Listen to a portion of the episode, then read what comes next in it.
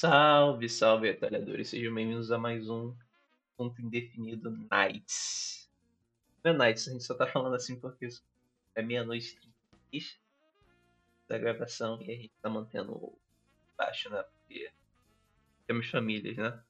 Meu nome é Cedric Santos, eu tô acompanhado como sempre de Guilherme Ferreira.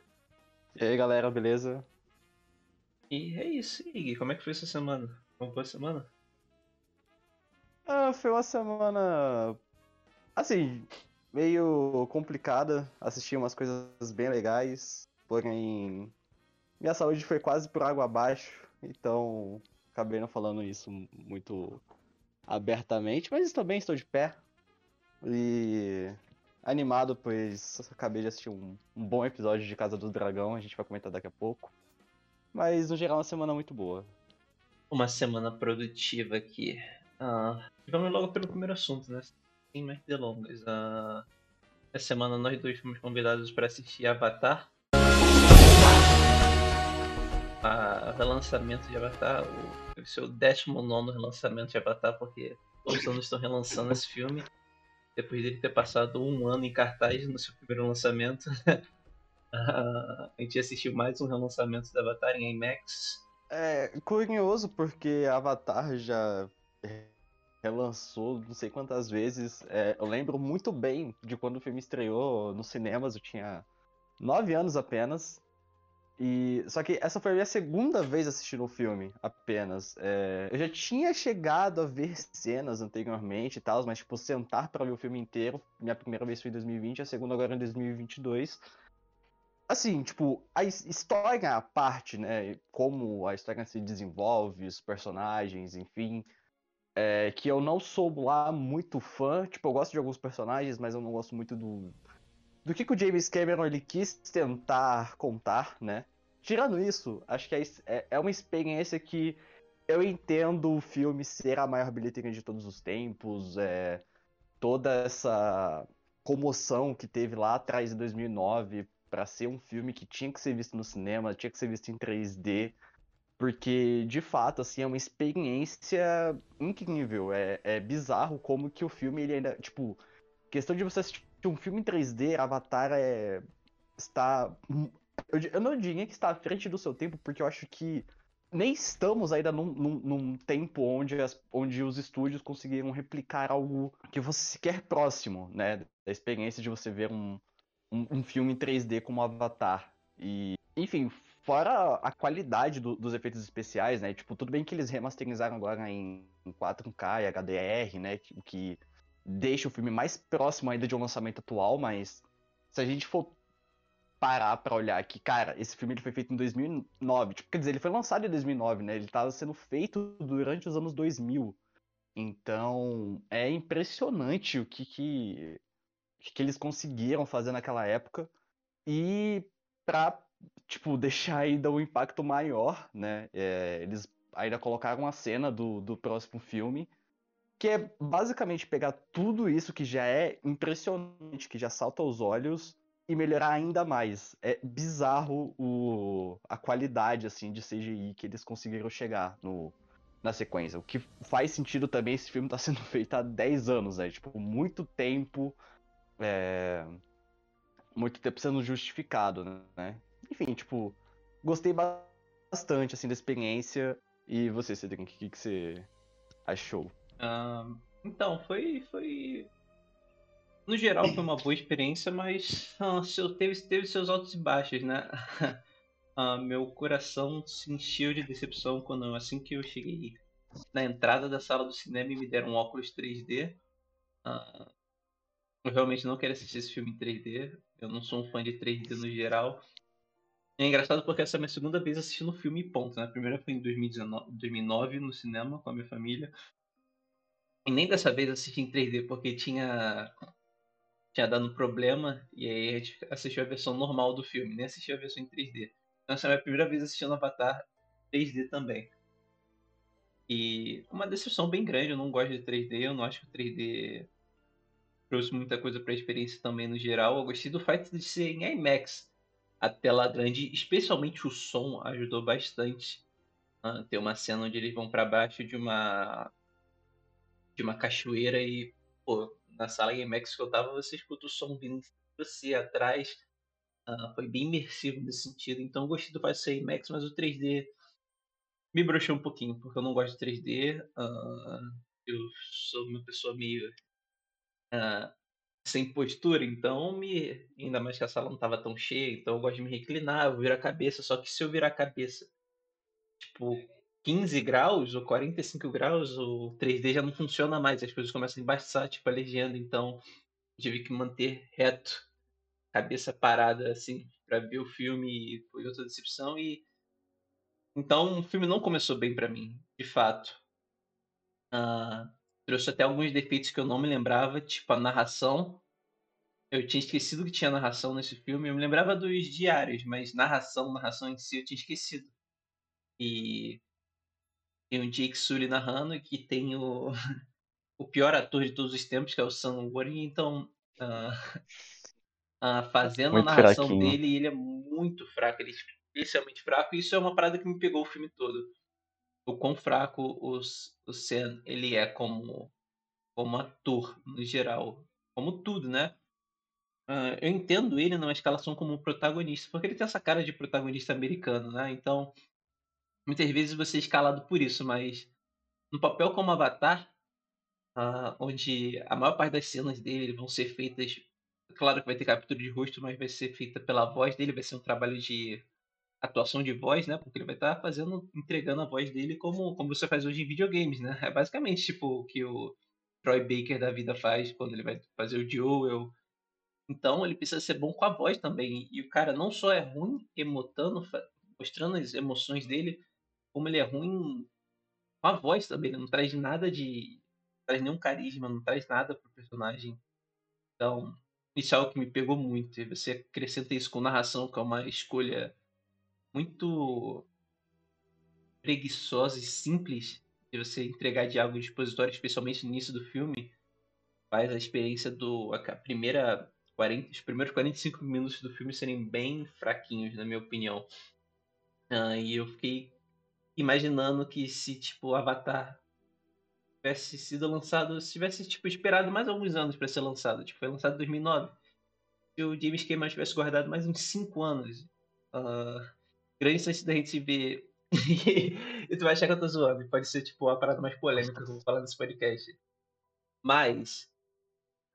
Talvez o Chris Pratt seria uma ótima escolha pra Jake Sully nesse filme. Porque não só ele é um bom ator, ele sabe entregar isso? a voz dele muito bem pros papéis. Porque ele fez Aventura Lego, ele fez vários outros trabalhos com a voz. E, pô, eu fiquei imaginando no Chris Pratt. Eu, pô, o Chris Pratt seria ótimo como Jake Sully. Porque ele é odeia, eu, pode odiar ele quanto quiser, eu mesmo acho ele um ser humano terrível, mas não dá pra negar o carisma natural que ele tem e a habilidade que ele tem também para fazer atuação de voz.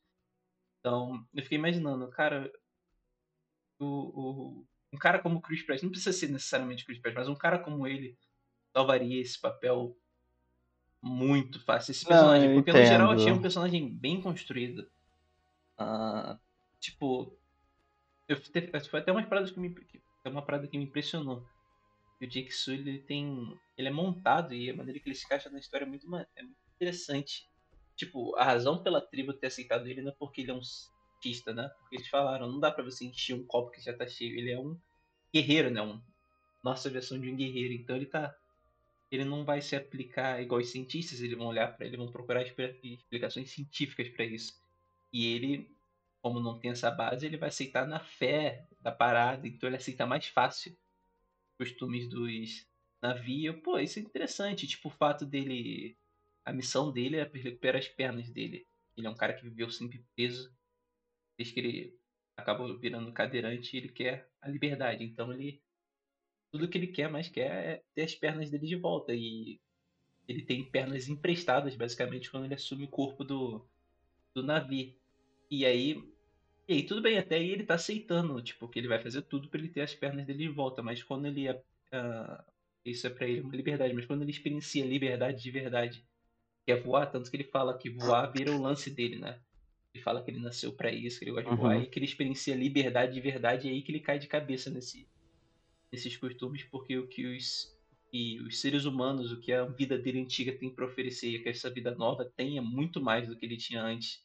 E aí que ele entra de cabeça, pô, isso é um arco muito legal e, e muito bem construído e eu não estava esperando isso. Eu, minhas lembranças eram de uma história de amor bobinha, mas é, é algo mais, algo mais dentro dele mesmo.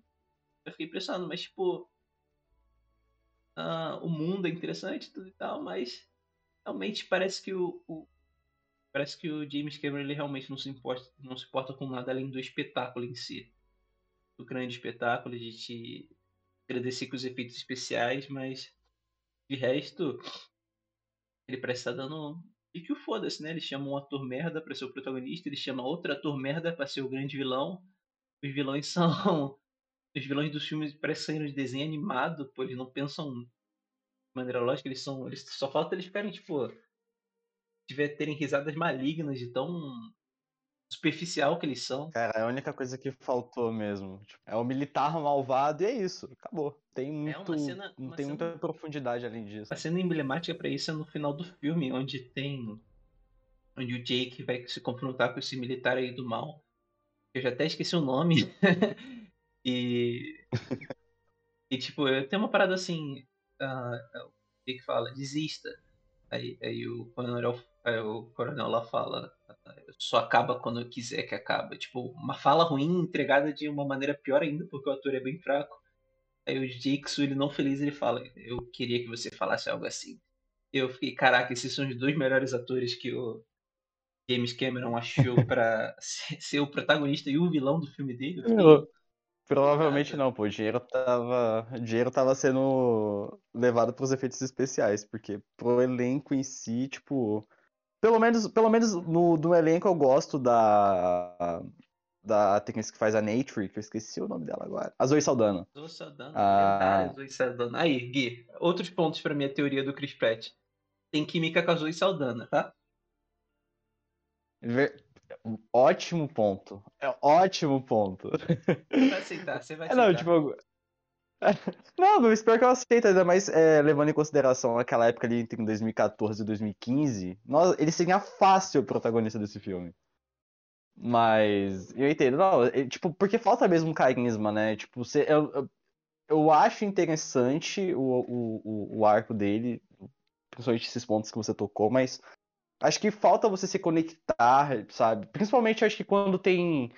É, você sentir um pouco mais de emoção, ou de você se sentir ali no personagem, quando tem. Quando vem a dúvida, né? Quando chega naquele momento lá onde o coronel chega e, e fala pra ele, olha, você vai ter suas pernas e.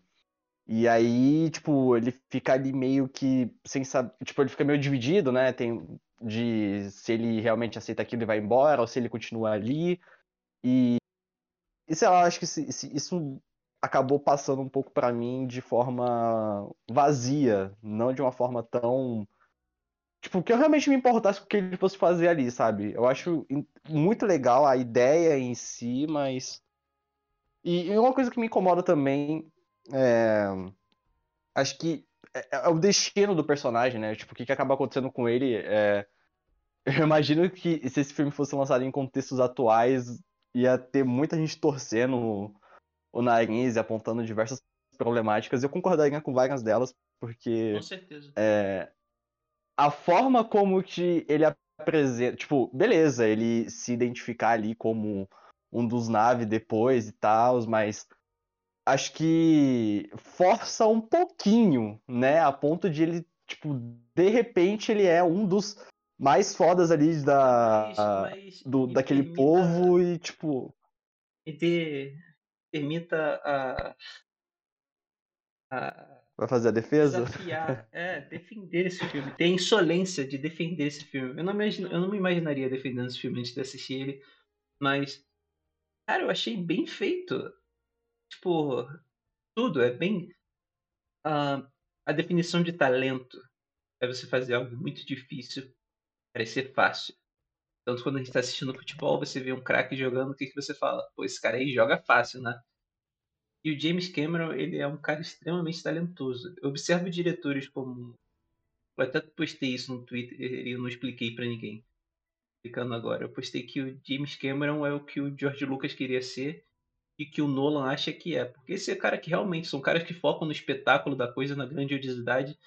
Mas só que o James Cameron, ele se importa por dois segundos ele consegue deixar o filme muito dele sólido e consegue ter partes que são muito encaixas e mantém a história funcionando. Pode ser, não pode ser história. As críticas gerais, eu não acho que tem uma crítica que diga que a história de Avatar não funciona uh, substancialmente, né? É, são coisas que são pode ser fraca ou rasa, mas dizer que não funciona para mim seria um exagero. Você olha para um cara como George Lucas e os filmes dele não funcionam no geral e, o, e os filmes do Nolan ficam quase lá, porque ele não consegue encaixar as partes sentimentais, uma parte aqui e ali. E eu acho que, tipo, esse negócio de Jake ele se ele ascender para ser esse quase grande líder do Navi é muito bem feito, cara, de verdade, porque todo o negócio dele ver o cara lá e eles terem acrescentado na trama, tipo, que o Jake Sully ele ficou viciado em voar e ele começou a dominar o ar. Ele vai pegar a criatura mais poderosa que vai fazer todo. Ele tem o plano, né? Ele, tipo, tô no meu ponto baixo, o que, que eu faço? Ele vê, a única maneira de eu fazer eles me confiarem é eu domar essa criatura. Ele vai lá e doma. E eu fico meio confuso se eu queria que mostrassem, tipo, uma sequência de ação, ele domando a grande criatura lá, voadora. Mas pensando como o pace desse filme é muito bem feito, que, tipo, eu tinha até esquecido da TV crítica do. Uma parada do Avila no Leatherbox, que você não sente as 2 horas e 40 do filme. Eu, caraca, eu realmente não senti as 2 horas e 40. Então, tudo bem ter cortado qualquer possível Sim. batalha de verdade do Jake contra aquela criatura voadora, né? E, tipo, foi o plano dele. Ele chega lá, ele fala de maneira. Todo mundo confia nele porque eles são, eles são estabelecidos como eles extremamente religiosos e crentes nessas paradas. E, tipo, todo mundo aceita ele. Eu, Pô, é bem feito, eu não, tô, não vejo problema com esse ponto de roteiro.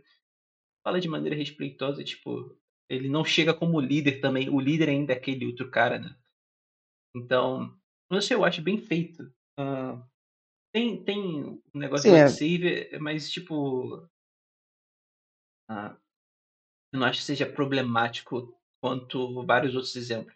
Existe. A crítica ainda existe, pode existir, eu acho que ainda. Mas eu acho que é muito menor. Uh, eu acho que é pequeno ao ponto de você poder ignorar. Até porque não sou, não, ele não tá. Uh, são raças, claro que são raças uh, feitas com referência a culturas indígenas do nosso planeta, mas sei lá, acho que foi bem feito, eu não acho que seja tão problemático assim. Não, não, sim, sim, eu, eu, eu concordo que seja bem feito, é mais, é mais imaginando o impacto que seria hoje, né? Porque é, esse, foi, esse, inclusive, foi um dos pontos que eu me peguei pensando bastante, né? Como que o James Cameron é um cara que ele sabe o que tá fazendo, né? Tipo, apesar de ter na narrativa mesmo, é, ele sabe acertar o filme, tipo, ele, ele sabe entregar um produto que, pô, não à toa é a maior bilheteria de todos os tempos, né? A galera, tipo, e não é um filme que é uma franquia, não, tipo, a galera só vai assistir porque, pô, é um bom filme. No geral, no geral é um bom filme. Pode não ser excelente, como alguns apontam, pode e, e definitivamente está longe de ser um lixo que alguns tentam pintar que é.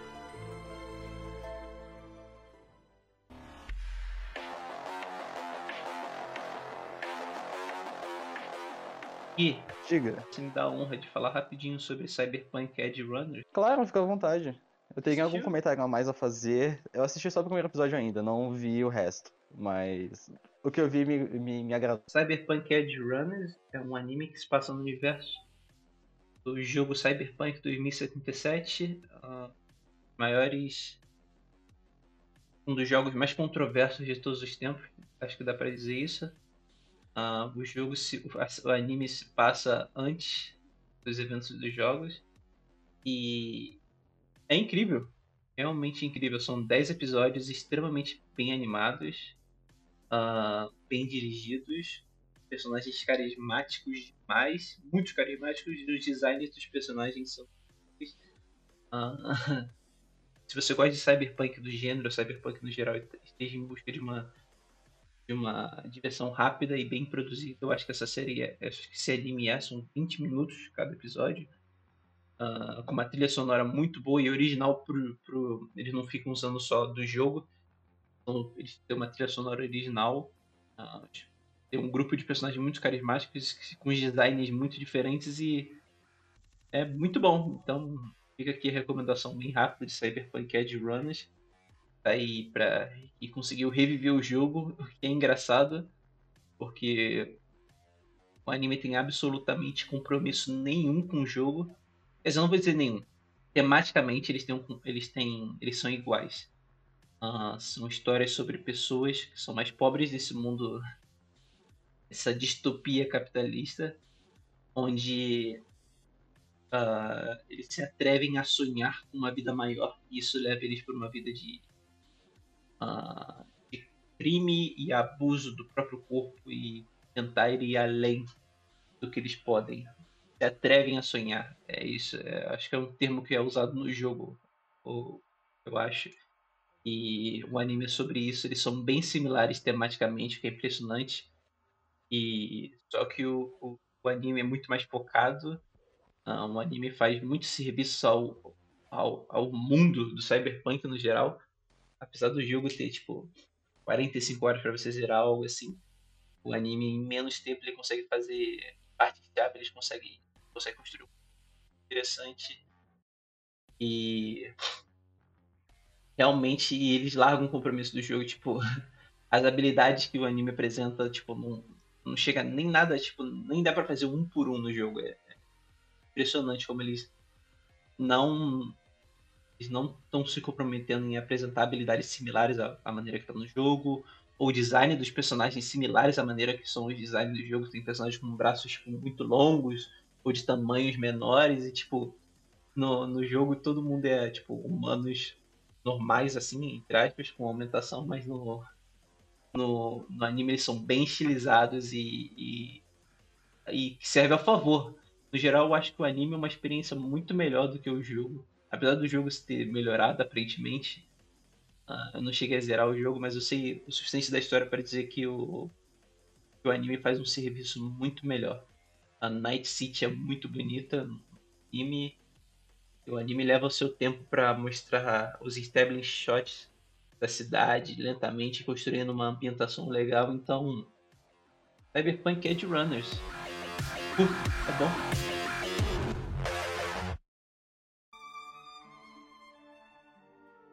Tá liberado falar sobre Star Wars agora? Tá liberado, tá legalizado falar sobre Star Wars. Guilherme Ferreira, ah. essa semana você assistiu Andor. A Disney te convidou para assistir Andor Isso. no cinema. Diz aí que você achou de Andor esses três primeiros episódios que você assistiu. E a série também chegou no Disney Plus essa semana. Sim, é, eu assisti os três primeiros episódios que já estão disponíveis, então não vi nada demais do que a galera já, já, já pode lá conferir. É, cara, eu fiquei bastante impressionado, assim, tipo, antes de, antes de assistir eu já tava vendo alguns comentários, o pessoal falando que é, é a parada mais diferente de Star Wars, que eles estavam usando, e, assim, é sempre bom torcer um pouquinho o nariz sobre essas primeiras impressões, assim, porque às vezes acabam sendo emocionadas demais, e quando a gente vai ver na prática, não, não reflete bem, né?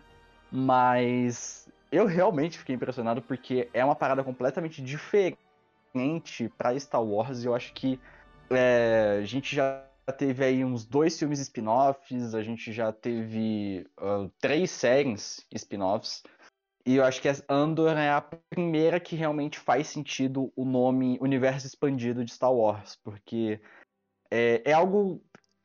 Eles fazem questão de, de colocar a série em ambientes onde nunca, nunca apareceram nos filmes, é, até mesmo nas, anima nas animações tem, tem muita coisa nova e que se justifica justamente por isso, por ser uma coisa à parte, bem à parte.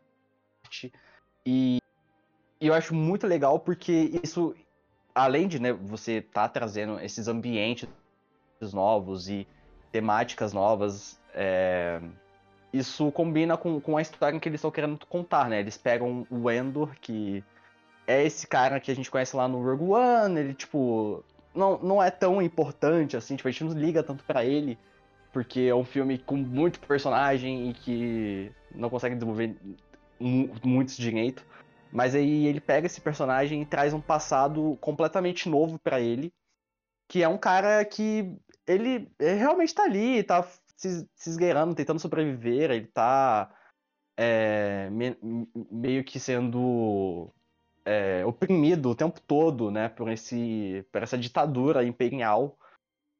E assim como todos os outros ali que estão com ele, então os três primeiros episódios eles vão construindo isso bem lentamente, é, mostrando pra gente mesmo o impacto que, que é ter um governo como um império galáctico, né? Que é uma coisa que eu acho bizarro como nesses últimos anos, é, acompanhando fóruns de internet, muita gente falando assim, não, pô, mas se for parar pra pensar, o Império tinha propósitos nobres, etc. E, tipo, é bizarro ter gente realmente defendendo esse ponto, mas acho bom a série trazer mesmo, mostrar como que, pô, é. É um sistema miserável, sabe? E, e gosto de como a série traz isso, porque é, ela traz um. Ela traz o diretor lá do, da franquia do Legado Borne, e acho que isso trai, traz um, uma, uma identidade para Star Wars muito diferente, né? É uma série muito mais urbana, é uma série muito mais suja e que tá longe de ser aquela parada divertida e é, colorida, aventuresca que Star Wars costuma ser. Então, gostei bastante porque apesar de estar tá se passando nesse período que todo mundo gente, todo mundo já conhece, né, o período que o Imperium está ascendendo e é, o Anakin acabou de virar o Darth Vader e né, um monte de, de rebeldes tentando se lutar contra, contra esse império, tentando formar um grupo. E, enfim, a gente já conhece essa história, mas a série apresenta novas camadas. E acho que essas camadas são muito interessantes até para dar um peso maior lá na frente, né? Tipo, não sei até onde vai essa série, porque a gente já conhece o destino do personagem lá no Rogue One. Mas em questão de construção de universo, pô, quero ver cada vez mais e mais como que é, como que tá essa galáxia, como que outros personagens menores assim foram atingidos e fiquei fiquei bem empolgado, cara. Tipo, até comentei brevemente num post, acho que não foi no, não sei se foi no Twitter ou no Instagram, que essa série de longe não é o que me fez gostar de Star Wars, o que me fez gostar de Star Wars foi outra coisa, mas ela tem o que ela tem o que me faz continuar gostando de Star Wars a partir de agora. O que me faz ficar empolgado com que com o que pode vir pela frente. Enfim, vamos, vamos ver. Parece que Star Wars tem tem um pouquinho de vida ainda ali.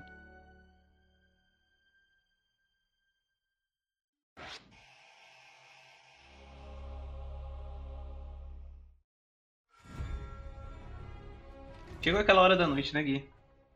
Talvez uma hora polêmica. Chegou, pô. Não sei. Talvez uma hora normal. Uh, Game of Thrones, A Casa dos Dragões, A Casa do Dragão.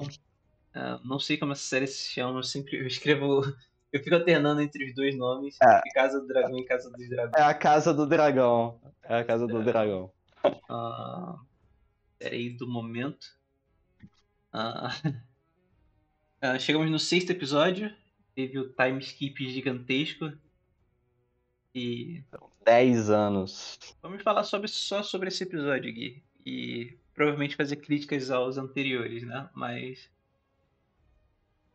O que você achou desse sexto episódio de Casa do Dragão?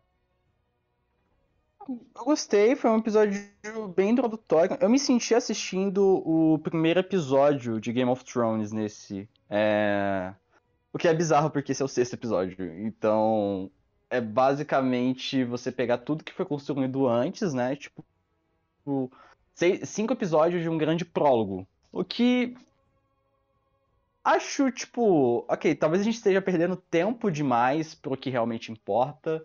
Já que o livro na qual a série se baseia não tem tanto material assim, porque ele se trata de um um livro apenas para construção de lore, não tem desenvolvimento de personagem, não é um romance, enfim. Mas ainda assim acho interessante como que a série consegue, mesmo tendo apresentado até agora só um prólogo, ainda continua desenvolvendo, né? Vai desenvolvendo personagens muito interessantes e gostei muito da troca do elenco. Ah, tava com medo de, nessa troca, não sentir a sentir aquele, aquelas personagens que a gente tava gostando é, ali, né? Tipo, não senti que ainda são as mesmas personagens, mas não dá para sentir. Tá, continua desenvolvendo bem e. Eu só começo a ficar um pouquinho com, com, com receio, né? Apesar de já. Já imaginar que esse episódio seria assim, mas eu fico com receio de como que eles vão concluir a temporada, porque já foi anunciada uma segunda temporada e meu grande medo é de terminar ainda preparando a grande o grande conflito, né, que vai ser essa guerra aí entre a Rainira e a Alicent. Mas porque pode dar uma impressão forte de que toda a temporada foi só um grande teaser. Porque o que já vem parecendo desde os outros episódios, mas enfim, por enquanto, por enquanto tá sendo uma série bem regular, muito boa. É... Vejo muita gente criticando o roteiro, porque criticando porque é literal demais em alguns sentidos. Um, compara... comparando com Game of Thrones, claro, tem uma, uma diferença absurda, né? Se, a gente pegar até a quinta temporada de Game of Thrones, tem uma diferença absurda, mas um, levando em conta que eles não têm um material base muito forte, eu acho que a série tá sendo bem decente, sabe? Acho que comparar Game of Thrones com House of the Dragon nesse momento até agora é, é bem injusto. E, enfim, foi um bom episódio. E você, Drink, o que, que, você achou? O que, que você tem a dizer sobre tô, esse episódio? Eu, eu, eu tô sentindo problemas sutis, não vou mentir. Ah, tava pensando agora, a gente não, é, o episódio tá muito fresco na nossa cabeça, né? A gente assistiu mais duas horas, três horas atrás. Mas eu tô começando a assistir alguns problemas, eu não vou mentir. Tipo, problemas sutis, problemas conceituais. Ah, se os próximos quatro episódios forem, tipo, sensacionais, aí esses não vão ser problemas, vão ser, tipo, vão ser coisas normais de um início bem lento, mas. Uh, eu tô sentindo talvez que sejam coisas que sejam problemas. Uh, Dando spoilers, obviamente, o pai dos filhos da Rhaenyra morreu e é um personagem que apareceu pouco no último episódio e bastante nesse. E, tipo, é um personagem que de extrema importância, afinal ele é o pai dos filhos daquelas crianças e no tempo que ele apareceu ele acrescentou uma uma dinâmica interessante à história. Uh, dele tentar treinar e preparar os filhos dele, mesmo não sendo filho dele. É um drama interessante, um drama legal de acompanhar até aquele momento, dava, tanto que teve aquela cena da, dos príncipes treinando, né? Ah, uhum. e, é, e, foi interessante ver essa dinâmica dele tentar ser um pai às sombras, né? Daqueles meninos. Eu achei isso interessante, mas ele já morreu e, tipo, é meio bizarro como um personagem extremamente importante para a história, assim, um nome, né? O pai dos filhos da Ranera, ter acabado tão rápido a história dele, assim. Eu acho que ele é um personagem que podia ter durado um pouco mais, até. Eu não sei se ele. Eu não li os livros, eu não sei se ele é mencionado quando ele morre nos livros. Mas.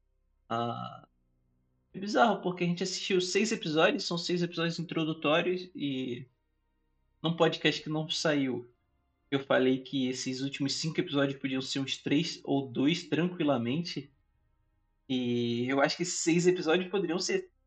Poderiam ser três mais tranquilamente ainda a série vem se estendendo um pouco, uh, não de maneira tediosa assim, mas tipo são coisas interessantes, mas são coisas que eu acho são certo filler, informações que a gente não precisava tanto assim. Eu falei que o cinco episódio, o quinto episódio parecia que era um, ele estava lançando faz três horas e esse sexto episódio eu pensei que as coisas iam começar a andar mais e elas estão andando na, no mesmo ritmo de antes, apesar de terem pulado uns 30 anos, né? Então não sei, eu tô começando a ficar um pouco preocupado com a série. Que a série tem que mostrar uma certa falta de foco, talvez. Porque são muitos personagens e um personagem extremamente importante acaba de morrer, tendo aparecido em um episódio e meio. E. Não sei. Não sei, eu tô sentindo. Ah, se, esse, se, essa, se essa primeira temporada de Casa do Dragão foi o Duna, né? o, o Duna dessa, dessa série, né? No geral ser só uma grande temporada introdutória, eu talvez fique um pouco decepcionado. Uh, eu até vejo como se desenha uh, o que pode acontecer, né? Essa temporada é extremamente lenta e chega no último episódio e você tem, tipo, bomba atrás de bomba e uma guarda até a próxima temporada. Isso me deixaria um pouco decepcionado. Porque dava para fazer mais rápido. Sim, não, concordo, concordo plenamente. É... Porque no, no, tipo, acho que o grande problema mesmo é talvez seja como eles quiseram adaptar o livro, né? Porque acaba meio que criando ali essa falta de foco, como você mencionou, porque o livro ele tem muita informação, né? Tipo, é, é um livro que ele vai contar desde a chegada do Aegon, o Conquistador, em Westeros, como ele conquistou, o que, que ele fez, quem eram os aliados dele, até.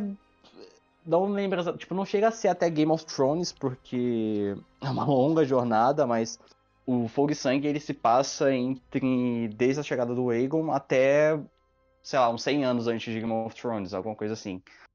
Então, é muita informação, são muitos personagens, é muita coisa acontecendo em questão de, de poucas páginas até. Então, essa dança dos dragões, que é o evento que ficou marcado, né, por essa questão de quem que vai suceder o trono da Rainira contra a Alicent, ela dura são uns quatro ou cinco parágrafos do oh, quatro ou cinco capítulos do livro que tipo acontecem bem rápidos assim. É, esses cinco episódios até agora, não, esses seis episódios na verdade, eles acontecem em questão de, sei lá, umas 50 páginas mais ou menos.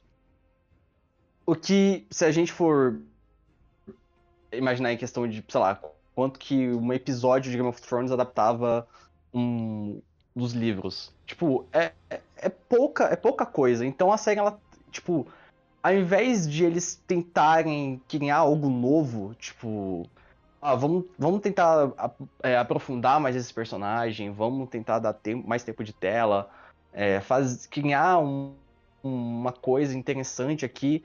É, não, eles só estão correndo mesmo para contar tudo assim, para estar tá bem contextualizado quando o confronto real vai acontecer. Mas me preocupa, me preocupa desse conflito, né, desse, desse grande embate ser algo que só vai acontecer na próxima temporada. Sim, apesar do ritmo de tudo, eu tô me divertindo com a série, eu tô gostando. Personagens, uh, nível de produção, a galera olha muito pra CGI e ela esquece uh, o quão importantes são, são os sets, os sets, esses sets gigantes que eles estão usando. Uh, tipo, que são muito bem feitos. A fotografia, são coisas que estão estão funcionando bastante na série, estão fazendo um grande serviço essa série. A galera é o que a galera não valoriza assim tanto quanto um dragão gigante, exemplo. Então, o alto nível de produção tá sendo, tá sendo importante acompanhar, mas tipo, ah, acho que eu falei semana passada que eu aguentava mais um episódio assim lento deles. Essa notícia de quatro episódios mais rápido, que ninguém viu, na verdade, quatro episódios que ninguém viu, ah, me animou um pouco, porque talvez seja agora que a série começa a andar mesmo de verdade e aí ah, as coisas começam a ficar boas. Eu gostaria disso, eu acharia muito bom. É, inclusive só uma curiosidadezinha, curiosidadezinha, é que eu acho que talvez os próximos episódios já abordem a questão sobre os lados, né? Porque uma, um, um, dos grandes elementos famosos, né, dessa dança dos dragões são quem são os verdes e quem são os pretos que hum, são os lados da Alicent e os, la e são os aliados da Alicent e os aliados da Rainira, que até agora não mencionaram. Então, talvez isso avance agora a partir da, dos próximos episódios, o que vai deixar as coisas mais interessantes. Até mesmo o final desse episódio, né? Esse, o final desse episódio meio que mostra ali o, um dos aliados da Alicent movendo as peças dele, até o que resulta a morte do, da, da casa Strong. E. Vejamos. Estou curioso para ver o que, que vai acontecer. Enfim, é isso. Estamos semana que vem com sustos e casas de dragão, provavelmente. Pô, domingo depois da eleição, né? Isso mesmo. Podemos voltar feliz? Quem sabe? É, já vamos estar tá comentando o novo presidente aí. Ai, ai. Tá rapidinho sobre Rick and Morty. O último episódio foi muito bom e. Não só muito bom. O último episódio é insanamente bem dirigido. O que me pegou de surpresa. E... Parece um filme. Ah, tem uns enquadramentos super interessantes, umas escolhas de cores. Pô, dá pra fazer uns wallpapers de algumas cenas que são muito bonitas. Tipo, o nível de qualidade desse último episódio foi, foi impressionante. Que ver que é um diretor desse episódio, porque visualmente talvez seja o melhor episódio de Rick and Morty de todos os tempos. Não, com toda certeza. Eu assisti em, em 4K, acho que foi um dos únicos episódios que eu assisti com essa qualidade. Pô, é muito bonito. E até a questão da trama também, tipo, acho, acho que o humor tá muito bem colocado. É... Acho que eles, que eles trouxeram. É, é... Não, acharam, e, tipo, eu fiquei impressionado assim que, caramba, já é a sexta temporada, já teve muita coisa de. É, muitas ideias colocadas na série.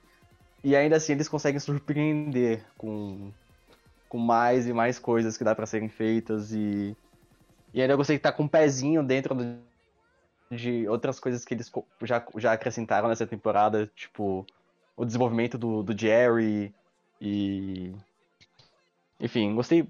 Gostando bastante, cara. Tudo, todas as séries que, a gente tá, que eu tô assistindo atualmente tá me permitindo sonhar, cara. Incrível. Tô muito iludido. Eu só tô assistindo duas séries, então. então é isso. Ah, retornamos semana que vem. É isso. Adeus. www.100timesrickandmorty.com